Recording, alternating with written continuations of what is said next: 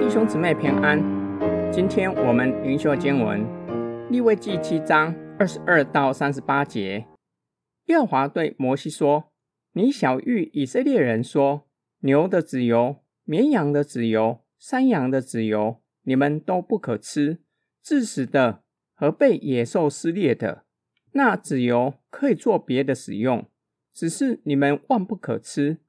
无论何人吃了献给耶和华当火祭牲畜的脂油，那人必从民中剪除。在你们一切的住处，无论是雀鸟的血，是野兽的血，你们都不可吃。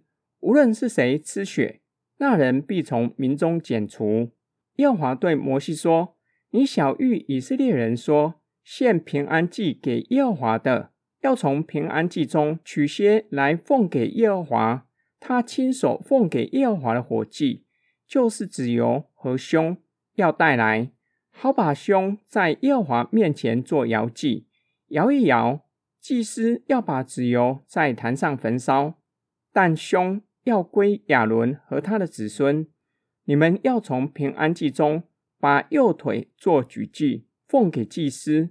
亚伦子孙中献平安祭生血和脂油的，要得这右腿的份，因为我从以色列人的平安祭中取了这摇的胸和举的腿，给祭司亚伦和他子孙，做他们从以色列人中所永得的份。这是从耶和华火祭中做亚伦受膏的份和他子孙受膏的份。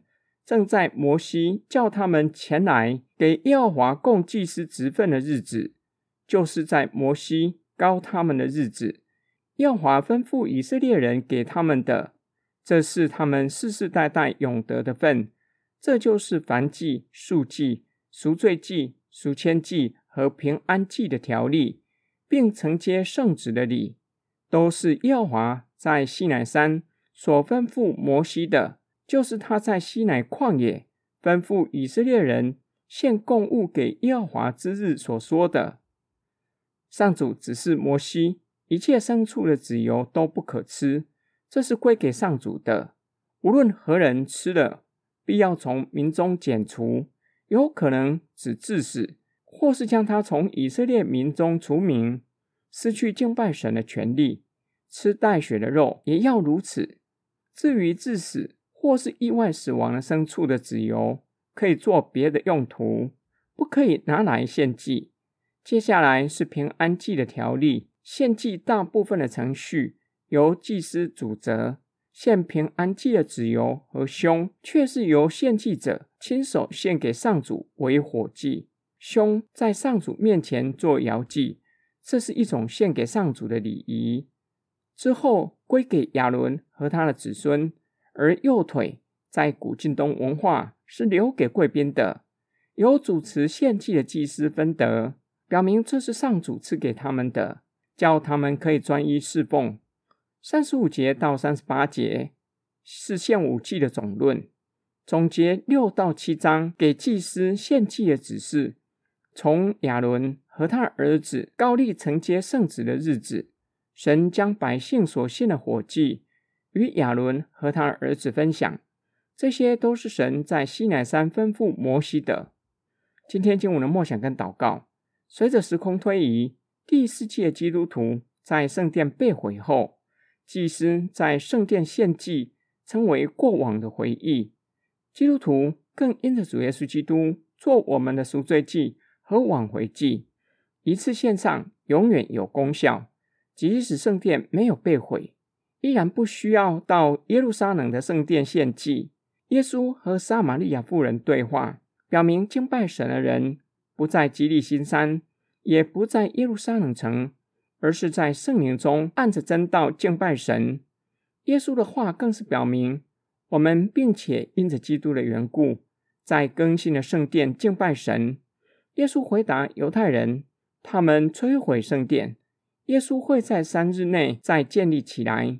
暗指主耶稣基督受死，三日复活。保罗也以圣殿形容每一位基督徒，每一位基督徒是移动的圣殿。虽然上耶路撒冷献祭的事已经停止，也不会重现，因为实体已经显明，主耶稣基督已经从死里复活。但是献祭的意义和精神却是永存的。人献五祭，承认自己是有罪的，心甘乐意照着神的指示献祭，祈求上帝赦免我们的罪。感谢神，五祭所预表的，都在主耶稣基督的身上成就了。主耶稣是我们的五祭，同时是为我们将自己献上的永恒大祭司。无论身份和地位，或是所献的祭物，都远远超越亚伦大祭司以及各种祭牲。我们因着基督一次献上，永远有功效，使我们的罪得着赦免，良心的亏欠得以洗净。我们应当以感恩的心。和顺服回应上帝，并且竭力促进和好，使我们与神和人进入更美好的关系。我们一起来祷告，亲爱主耶稣，感谢你成为我们赎罪祭和挽回祭，使得我们的罪得着赦免，使我们与天父的关系恢复，成为神所喜悦的儿女。求主帮助我们，叫我们将自己献上。一生成为侍奉神的仆人，我们奉主耶稣基督的圣名祷告，阿门。